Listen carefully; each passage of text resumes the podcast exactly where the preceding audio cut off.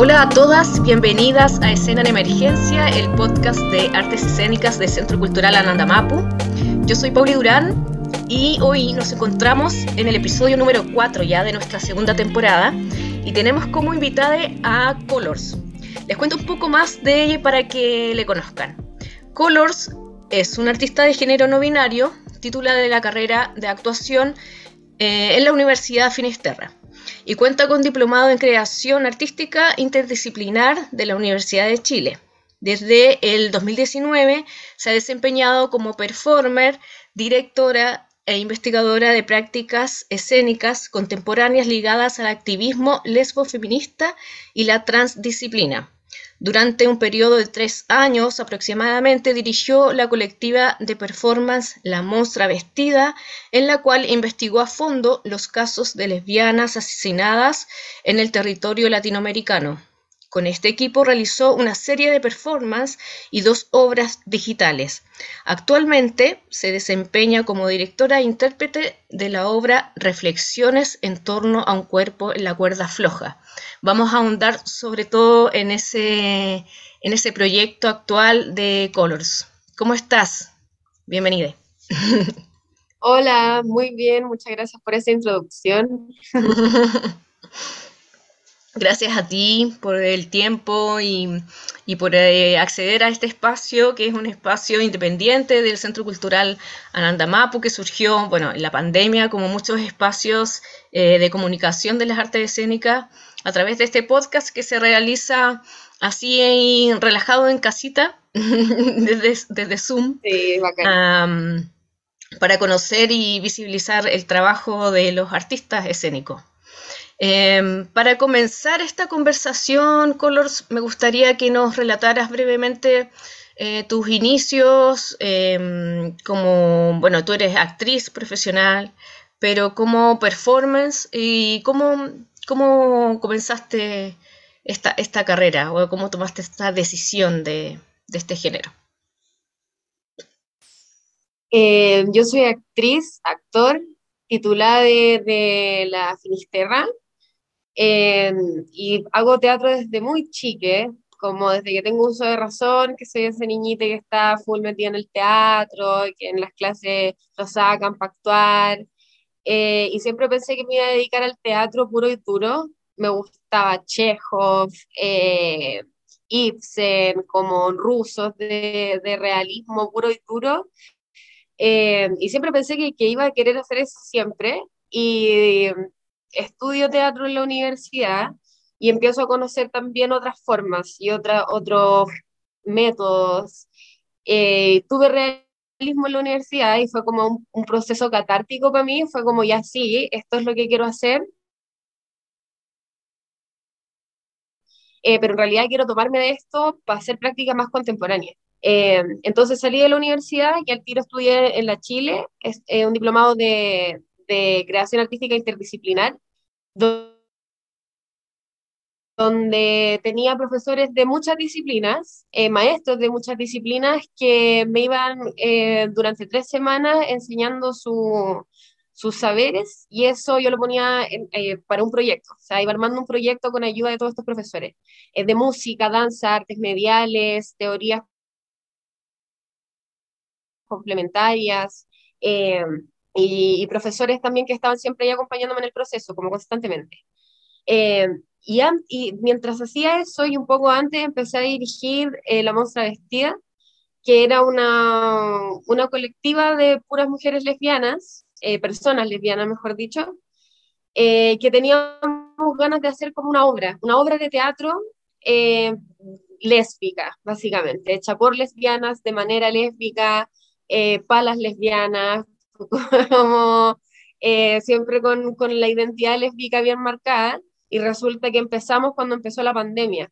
Entonces fue un proceso que, que tuvimos que replantearnos una y otra vez y llegamos a la performance. Como que no sabemos cuándo vamos a poder llevar a cabo esta, esta obra de teatro, pero sí el texto que tenemos lo podemos llevar a acciones performáticas eh, y empezamos a investigar en la performance, performance digital, video performance, eh, performance en vivo por Zoom. Eh, Y cuando volvimos un poco a la presencialidad, a la semipresencialidad y empezamos a hacer cositas eh, en vivo, eh, y ahí fue cuando mí me, me, picó el bichito de la performance y después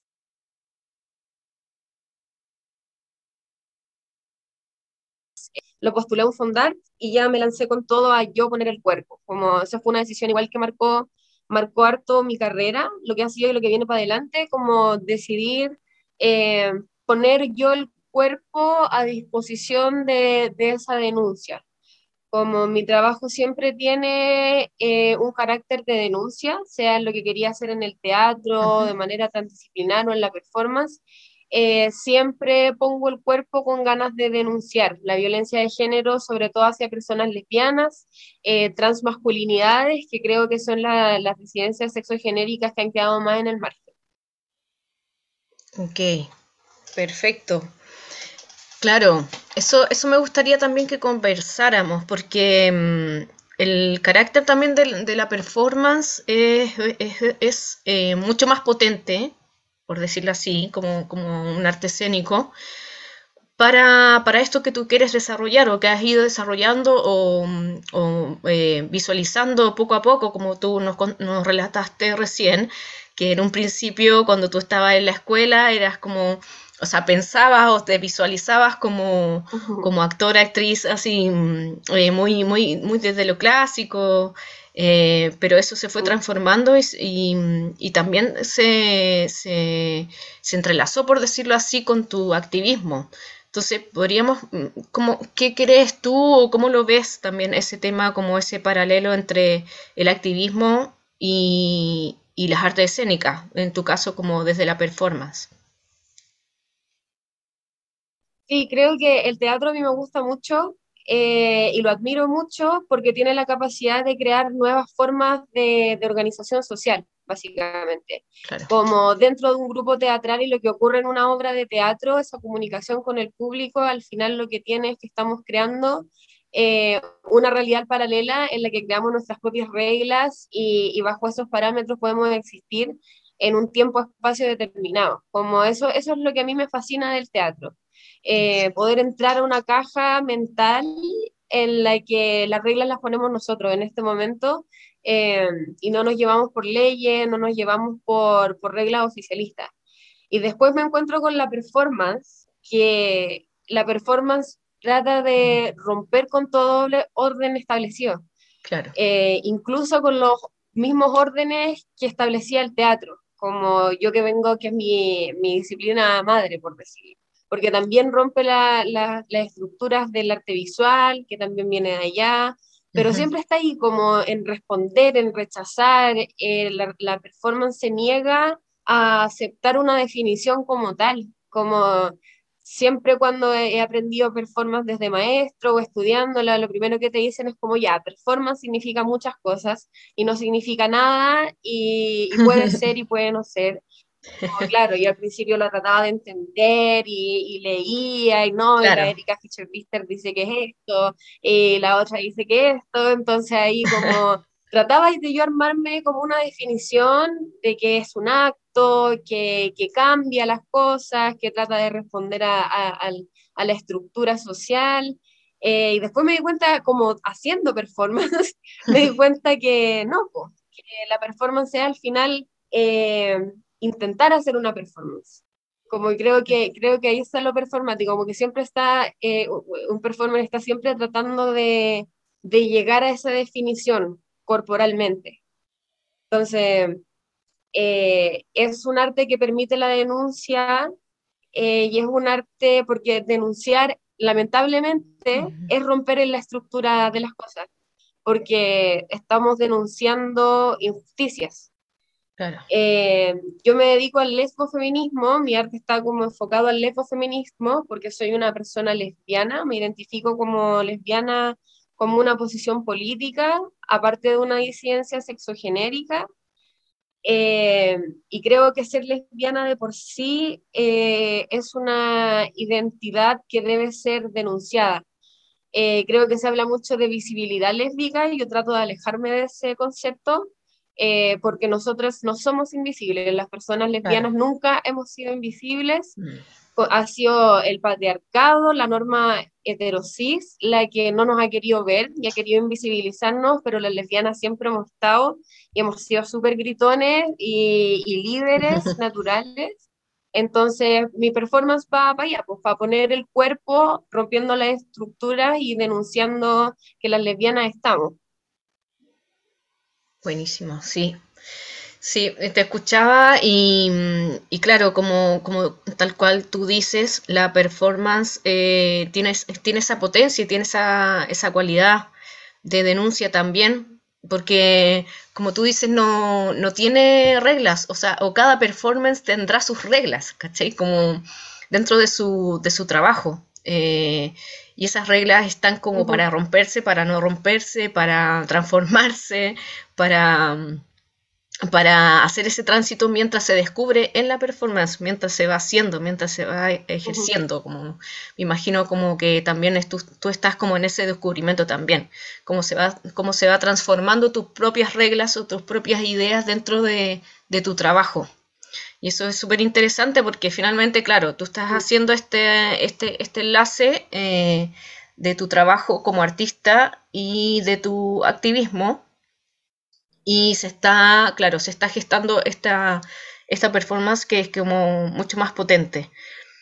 Eh, cuéntame un poquito más también de... Mm, podríamos conversar también eh, de, lo que, o desarrollar un poquito más el tema de, tu activismo.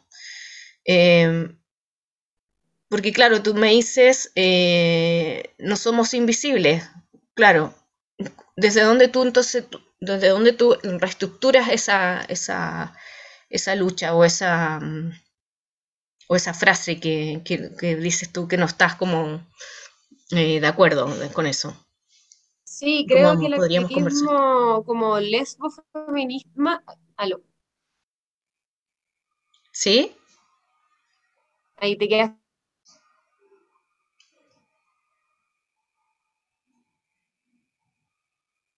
Al final es, es eso, como acciones de activar.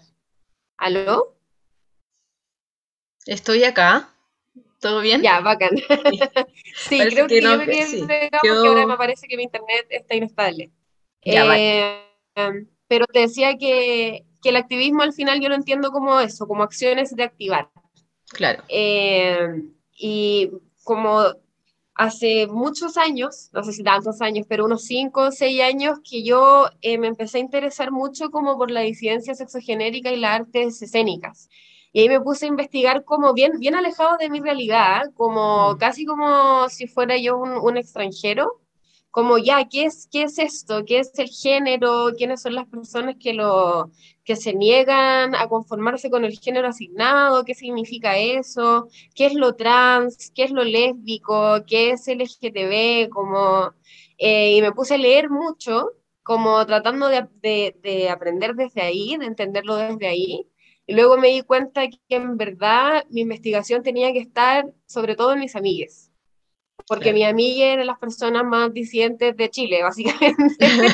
y, y, desde ahí, claro, me puse, me puse como a, a, lo que había leído, a ponerlo en práctica, observando a mis amigues, preguntándoles cosas, siguiéndoles, yendo a, empezando a ir a carretes eh, LGBT, a marcha, o sea, como a todo lo que estaba ahí. Y, ahí descubrí como un submundo LGBT. Eh, y en ese submundo encontré la resistencia. Y ahí fue cuando me empecé a encontrar con el, con el activismo más allá. Pensaba que quería para la arte escénica, sino que me encontré con una comunidad llena de amor, llena de rabia y llena de ternura. Y yo mm. creo que la palabra ternura me marcó mucho cuando entré como a esta resistencia eh, y dije, esta ternura debe ser denunciada, porque a esta ternura la están asesinando. Eh, mm. Creo que había como cuando se habla de tolerancia, intolerancia, y yo me di cuenta de mi entorno y mi comunidad, dije, eh, a lo que es intolerante la gente homofóbica, lesbofóbica, transfóbica, es a la ternura, es al, exceso de ternura, como al exceso de piel, al exceso de, de verdad al momento de, de, querer a otro, de relacionarse con otro. Eh, y eso fue como, tengo que denunciar porque si no nos van a seguir matando. Eh, y me di cuenta que nos mataban, pero como por deporte. Eh, y eso fue heavy, me empecé a dar cuenta también de mi propio género, me lo empecé a cuestionar eh, yo hoy en día me, me, identifico de género fluido. He tenido etapas en las que me considera una transmasculinidad, otra etapa en la que me considero una persona como dentro del aspecto no binario, pero no, no como una identidad en sí.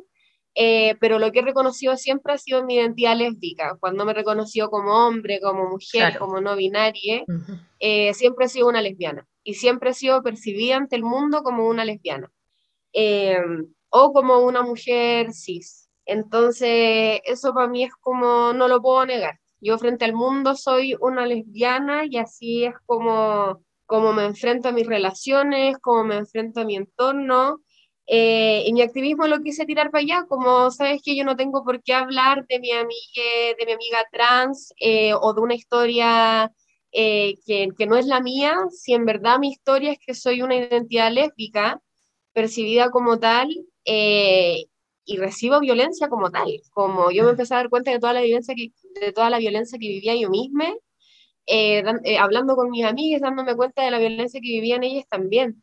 Entonces, claro, como habían cosas que parecían súper normales, preguntas que te hacía la gente, que me empecé a dar cuenta que, que era lesbofobia. O sea, que me preguntaran eh, si alguna vez había estado con un hombre, entonces, ¿cómo se dice ser lesbiana? Oye, ¿cómo vaya a tener hijos?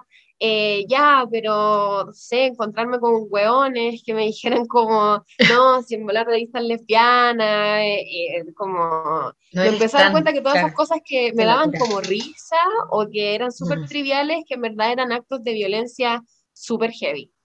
y eso es lo que quise denunciar. Dije, ah, yo, mi arte, yo quiero denunciar esto porque nadie lo está denunciando. Eh, y me toca y al final es un protegerme a mí misma y a todos mis compañeros.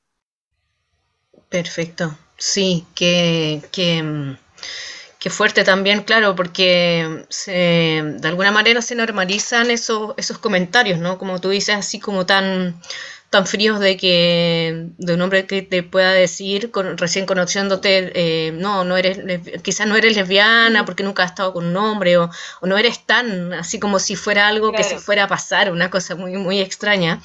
Y eso tiene que ver claramente claro como, como con la mm, de primer, primero como un poco como con la ignorancia que, que, se, que en general existe y, ya después, un poco más allá, como dices tú, em, la homofobia o el odio, que, que, ya es algo mucho más fuerte y, y, tiene que ver ya como con, con crímenes y, asesinatos que existen y que no que muchos no, no, los, no los alcanzamos a ver o no salen las noticias o no, o no tienen como la, como la importancia eh, que debiesen tener.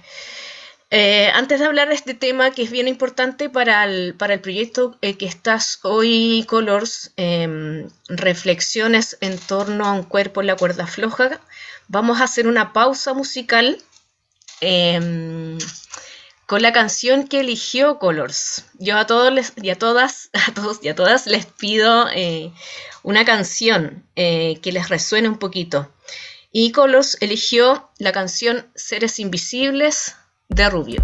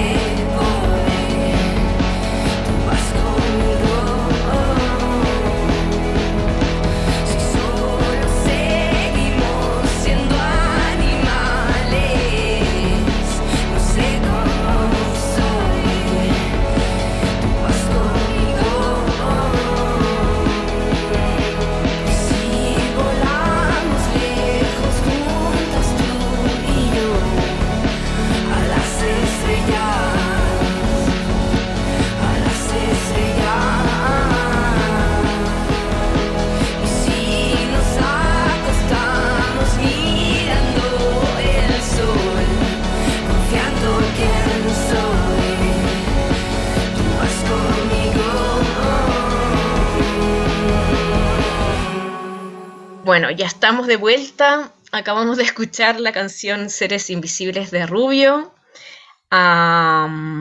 bueno, le quería preguntar un poquito, bueno, eh, no sé si las personas que nos están escuchando conocen un poco eh, esta agrupación. Eh, Rubio es el experimento artístico y proyecto personal de la reconocida baterista, productora frontwoman chilena Francisca Stroh, que nace a principios del 2015 y que mezcla la música electrónica, pop, hip hop, ambient y elementos de música étnica, así básicamente. Eh, eso es eh, Rubio. ¿Por qué elegiste esta canción Colors? Eh, mira, cuando me dijiste que eligiera una canción, dije, ah, Rubio. ¿Cuál canción de Rubio? Como que esa era mi pregunta. Porque es un artista al que admiro mucho, como, como igual lo conozco hace años, como desde que ella era una artista emergente eh, y hoy, no sé, hace un par de meses la vi en La Palusa y fue muy emocionante. Eh, creo que hace un arte inteligente, eh, político, creo que ocupa su cuerpo, que es más, es más, de, que, es más que un músico, ¿cachai? Más que una cantante, para mí es una performer, es un referente visual, de performance técnica, sonora. Eh,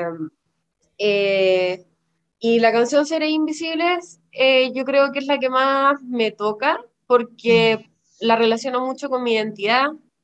Eh, habla como de, de, un, de, un, algo, como de un fantasma que está siempre acompañándote y, y eso para mí es como mi, mi, identidad, como encontrarme en mi género, eh, saber que, que, puedo sentirme de una forma un día, de otra forma el otro, pero, pero saber quién soy, como esencialmente.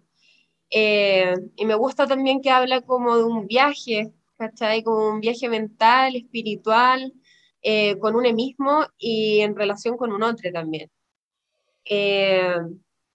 eso, como que creo que es poesía, que es eh, sonoramente eh, de gran calidad, ¿cachai? Como de gran nivel.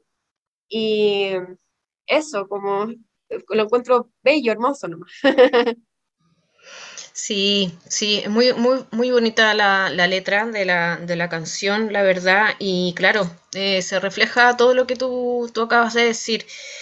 Y mm, vamos a conversar y vamos a enlazar lo que quedamos en el, en el bloque anterior, sobre, mm, sobre lo que estábamos hablando de, mm, bueno, eh, de lo que sucede con, la justicia un poquito chilena eh, sobre estos casos de, de lesbicidios. Y, ahí, eh, mm, si quieres, nos puedes contar cómo nació primero el, proyecto actual en, el que estás y vamos desarrollando los temas importantes. Eh, sí. Eh, mira, para hacer este proyecto yo intenté como ser muy Mateo, siempre. Eh, como tratar de ordenarme a mí misma las cosas que sabía que estaba como sintiendo, llevarlas a un, en vez de siento, sé o creo. Eh, entonces, al final, este proyecto fue como quiero denunciar eh, todo lo que hemos hablado, ¿cachai? Esta violencia sistemática. Eh, ¿Cómo lo puedo hacer de una manera que sea tan ordenada que a mí me permita como seguir un orden, seguir un plan y poder llegar a hacerlo concretamente? Y que no quede tanto como en una expresión de sentimientos, sino que, que se volviera una denuncia concreta. Eh, entonces llevé toda la investigación que, que, había llevado a cabo como hace desde un par de años atrás. Eh, al final un proyecto que tiene ciertos márgenes y ciertas reglas con las que se juega y está inspirado en cinco casos eh, particulares de lesbicidios ocurridos en territorio nacional, que son los casos de Nicole Saavedra, Anacú Mónica Briones, Susana Sangüesa y María Pía Castro. Okay. Eh, marcados por la negligencia del sistema judicial, eh, instituciones como el Servicio Médico Legal, Eh, y también eh, instituciones como el Móvil o Fundación Iguales, que al final cometen violencia sobre la misma comunidad, que dicen proteger o que buscan proteger, pero al final el lesbodio yo creo que es, bien grande y opera de muchas formas, es parte importante del patriarcado. y y, bueno, ahí me empecé a meter con el lado de la justicia.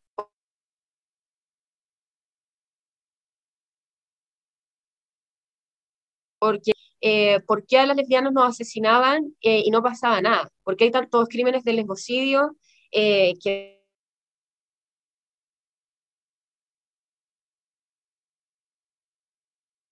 no es altamente horrorosos. Y lo otro que cruza todos esto, estos casos es la tortura correctiva. O sea, lo correctivo como, como concepto para la gente que no sepa, eh, es cuando se corrige a una persona por su naturaleza. Entonces, no sé, eh, las mujeres siempre desde chicas estamos sufriendo el no te puedes vestir así, no te puedes sentar así, no puedes silbar, no puedes bostezar, eh, te tienes que peinar de esta forma, siempre sufrimos eh, una, un control correctivo. y cuando sucede con las lesbianas, la tortura correctiva está en querer corregir su naturaleza de lesbiana. O sea, eh, querer hacerla heterosexual o, o, hacer que reniegue de, su identidad.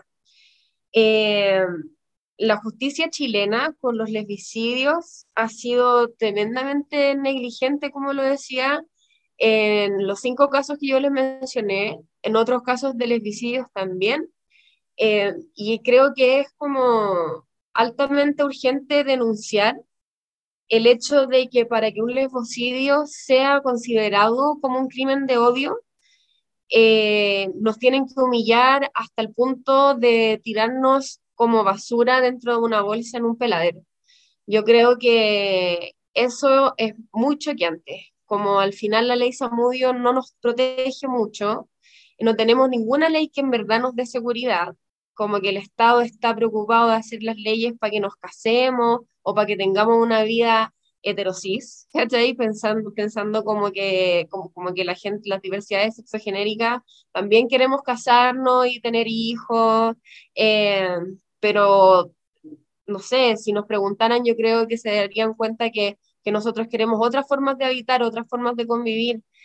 Eh, y bueno, me voy por las ramas, pero lo, que quería decir era que, que, hay que intentar cambiar las leyes, porque las leyes eh, están muy mal hechas para las diversidades sexogenéricas, como eh, no nos protegen y cuando nos matan se nos culpabiliza, a nuestra familia nunca se le dan respuesta, eh, cuando desaparecimos normalmente se demoran cinco o siete días en salir a buscarnos, eh, quizás nunca nos salen a buscar los agentes del Estado como sucedió con Nicole Saavedra, que recordemos que estuvo siete días desaparecida y apareció porque la encontraron, digamos, encontraron su cuerpo al azar. Eh, y en estos siete días ningún agente del Estado la salió a buscar, siendo que podrían haber, haberla encontrado porque cuando, cuando se encontró su cuerpo tenía una data de muerte de 30 horas. Entonces creo que es importante que la gente sepa, sepa esta, esta violación a los derechos humanos al final. Sí, sí, totalmente. Entonces, claro, tú, tú tomas estos cinco, estos cinco casos em, para hacer estas cinco, contarles un poquito a los oyentes, para hacer cinco performances eh, basándose en estos cinco casos. Y, entonces, eh, ¿cómo, cómo, cómo, tú cómo has hecho este trabajo de investigación? O sea, tú, ya llevas tiempo investigando estos los casos y lo que ha sucedido, pero em, cuéntanos un poco cómo haces este, este trabajo hacia, hacia la performance. Eh, sí, yo cuento con un equipo totalmente transdisciplinar como creo que estoy siempre en búsqueda de lo trans en todas sus dimensiones. Entonces, desde la transdisciplina trato de, de formar estos montajes. Eh, mi equipo consta de, de, una persona, de dos personas de las artes visuales, una persona de la composición sonora, una persona que viene del, del mundo del audiovisual y una productora. y yo que vengo de las artes escénicas.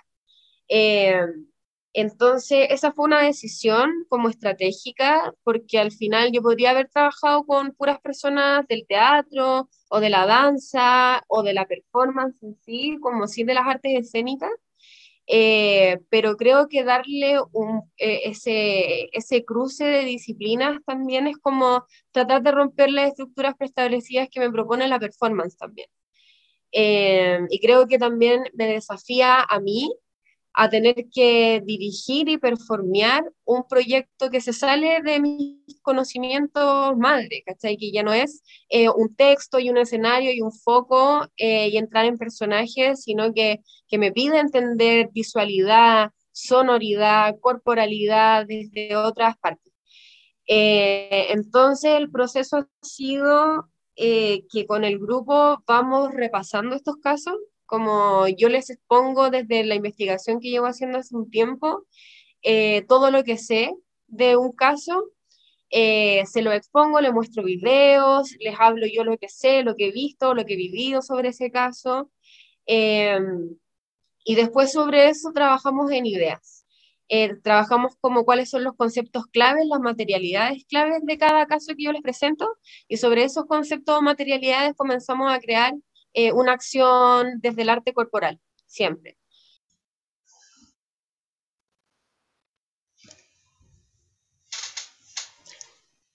Eh, sí, como con el grupo vemos los casos, yo les presento los casos y, y sobre esos casos trabajamos como en concepto materialidades clave, que nos propones como esa misma información.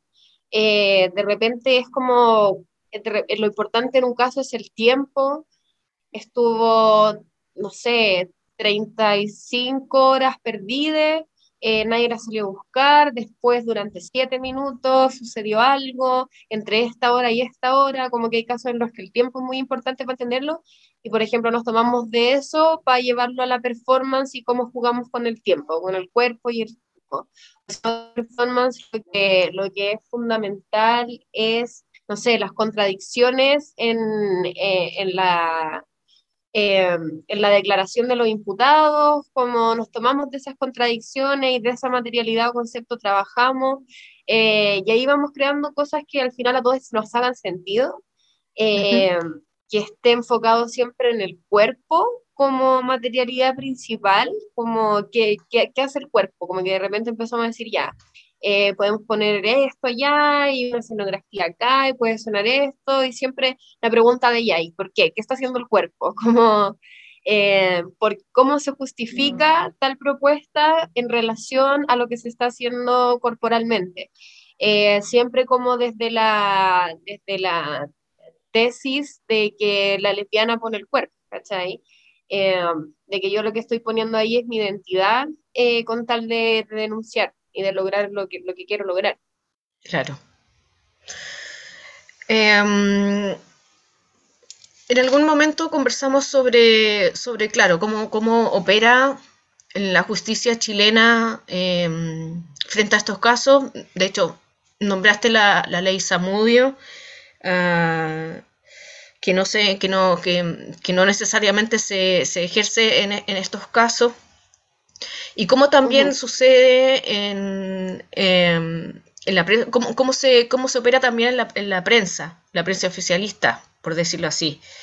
Eh, sobre todo con la, con la imagen del, de los de los o sea, de los asesinos, cómo se, cómo se les protege, cómo, cómo, cómo se, se, juega un poco con, con la imagen de la, de la, víctima, más que, más que hacer una, una denuncia o poner ahí eh, la cara del asesino más que nada y, y, conversar sobre, sobre este tema en sí.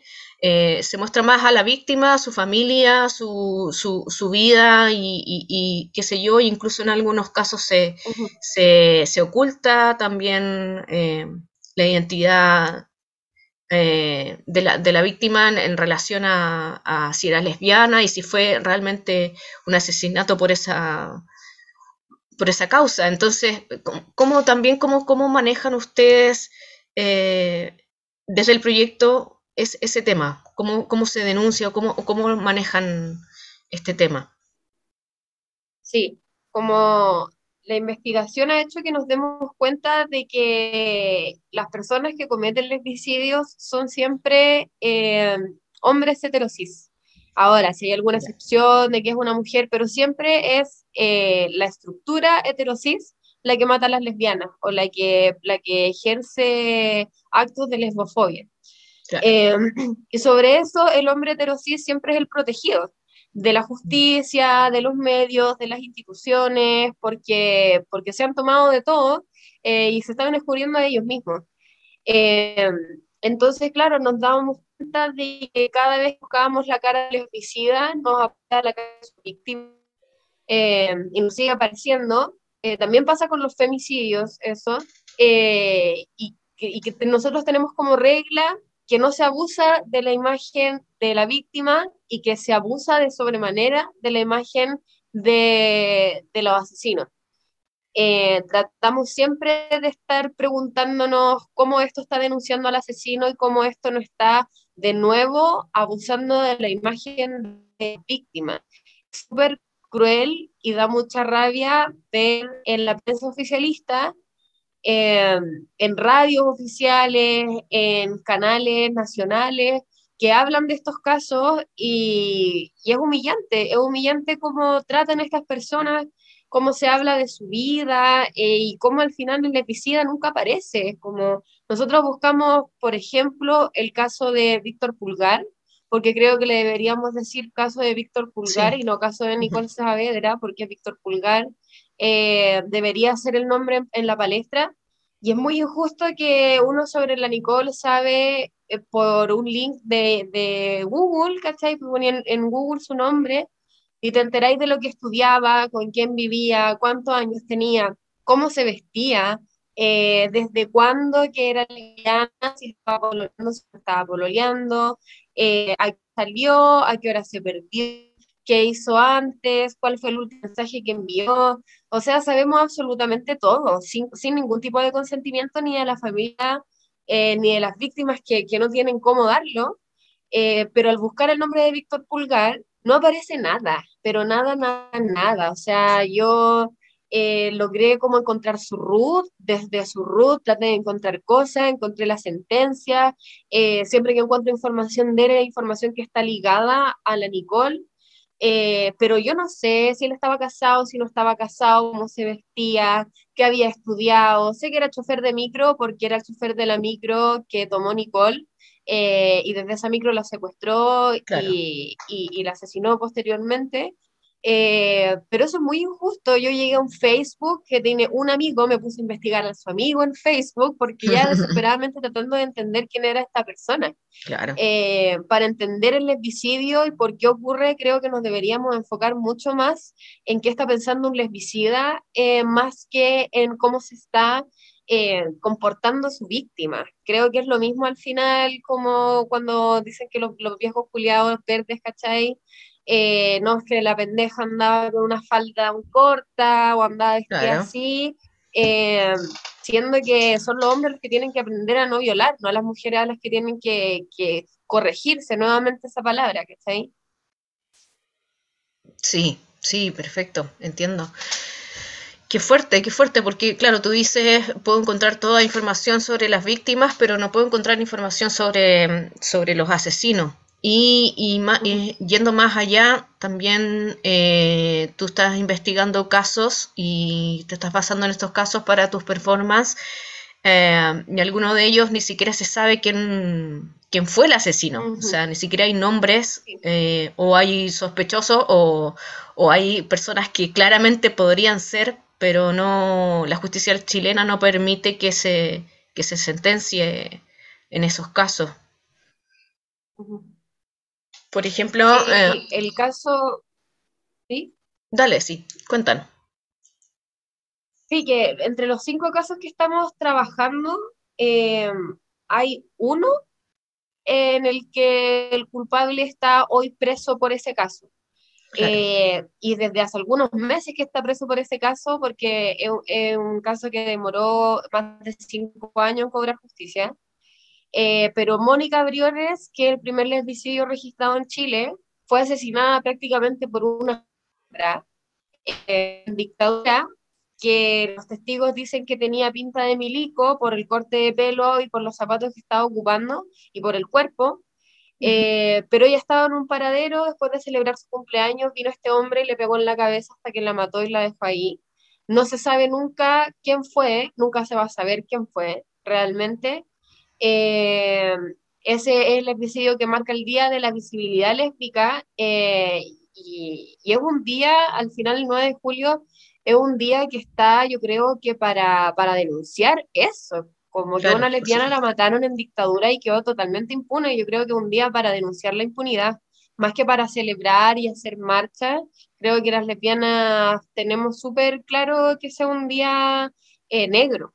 Claro. Eh, luego el caso de Susana Sangüesa, eh, que su agresor estuvo en la cárcel y hoy en día está libre siendo que ha dado testimonios completamente contradictorios, que está la evidencia, que están las materialidades que lo inculpan, aún así el tipo ya está libre. el caso de María Pía Castro, que, em, bueno, ella futbolista, lesbiana, eh, fue asesinada y la quemaron de cuerpo entero antes de dejarla en un peradero, entonces no hubo nunca evidencia de su cuerpo, si habían señales de, de tortura, de violación, eso no se sabe, la tuvieron que reconocer por los dientes. Eh, entonces ese también es un caso que se cerró sin culpables.